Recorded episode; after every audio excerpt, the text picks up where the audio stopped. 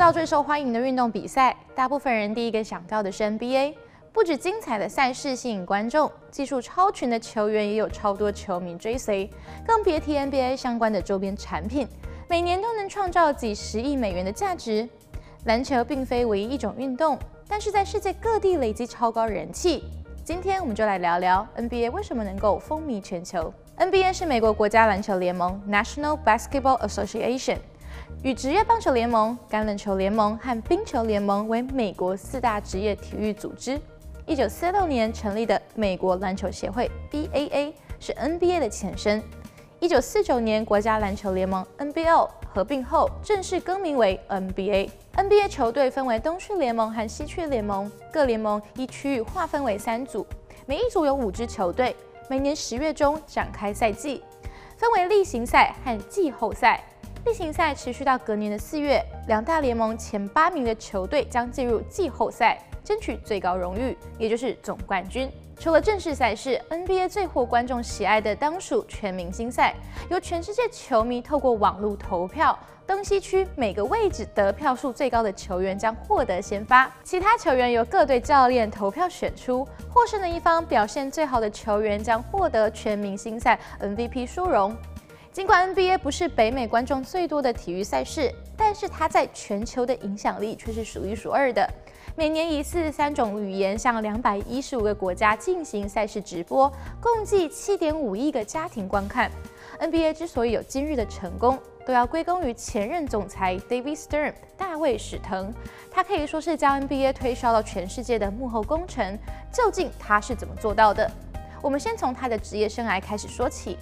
大卫史腾出生在纽约，父亲经营着一家熟食店，供他完成学业。一九六六年，史腾从哥伦比亚大学的法学院毕业，之后进入曼哈顿律师事务所担任律师，而 NBA 就是他们最大的客户。一九七八年，他加入 NBA 担任总法律顾问，两年后升任联盟副总裁。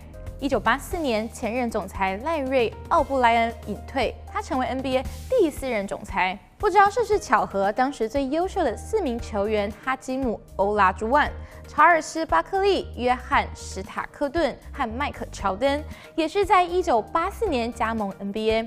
凭借着天赋和出色的球技，他们将 NBA 推上了高峰，吸引了许多球迷，并带来丰厚的利润。不过，当时 NBA 内部有许多问题，包括球员滥用毒品、难以支付工资等等。全联盟二十三支球队有十七支都在亏损。为了改善这样的情况，擅长制度设计和谈判的史腾将 NBA 俱乐部的股权卖给投资人。之后，他改进了选秀制度，增设禁药令。设立工资帽，规定球队总工资上限，并且努力推动 NBA 比赛的海外转播。一九八九年，史腾首次到中国与央视洽谈比赛转播，当时的央视并不了解 NBA，他便耐心地解释，并表示转播不收费，直到央视同意转播。在一九九八年以前，NBA 每周会寄一卷赛事集锦的录影到北京，免费赠送节目和信号，还自掏腰包邀请央视转播小组现场直播明星赛。和总决赛虽然没有实质进账，但却为 NBA 在海外累积了许多球迷。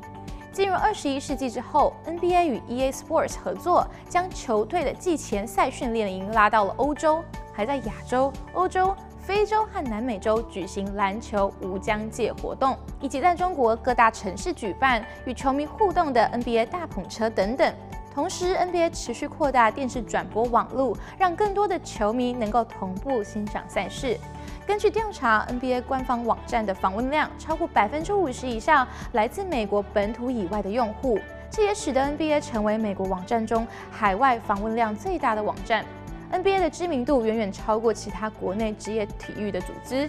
有了庞大的球迷作为基础，NBA 与电视台签订价值可观的转播合约，并带来许多广告收入。目前合作伙伴就包括运动品牌 Adidas、Nike、Reebok，食品有可口可乐、麦当劳，娱乐有迪士尼、Time Warner，还有连儿童玩具乐高公司都有赞助。除了推销赛事，NBA 也深谙球星的市场价值。史腾上任时正值魔术强生和大鸟伯德各据山头，他便借此将一黑一白的传奇球星作为 NBA 的形象推向市场，让更多人因为球星而认识 NBA。一九九零年代，Michael Jordan 风头正盛，史腾将他作为 NBA 的主打球星。Jordan 以神乎其技的球技，再次为 NBA 收获一大批球迷。此后，O'Neal、Kobe、Everson、姚明都是深受球迷喜爱的篮球巨星。在明星效应下呢，不仅球赛门票销售一空，也带动周边商品的热卖。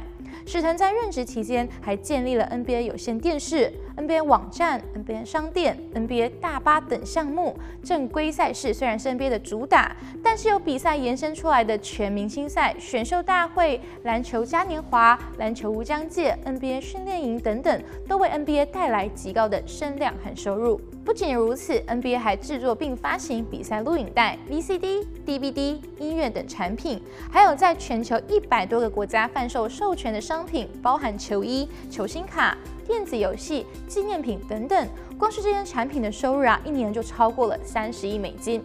史腾在担任 NBA 总裁三十年期间，NBA 有一个濒临解散的地区联赛，转变成全球最具影响力的体育职业联盟和品牌之一，还带动了全世界的篮球热潮，并成为了一个时代的文化指标。二零一四年，史腾卸任，并在同年八月正式入选篮球名人堂。NBA 的脱胎换骨被认为极为成功的商业模式，它的转变过程更是被各大商学院纳入营销课程。如今，NBA 不再是单纯的体育比赛，而是全世界球迷共襄盛举的体坛盛事。在一切数位化的时代，NBA 没有停下脚步。二零二零年，创立了虚拟内容工厂的云端平台，一方面降低管理创作内容的难度，同时带给球迷前所未见的赛事体验。不断改进、求变，NBA 的经营智慧无疑是许多企业值得效仿的典范。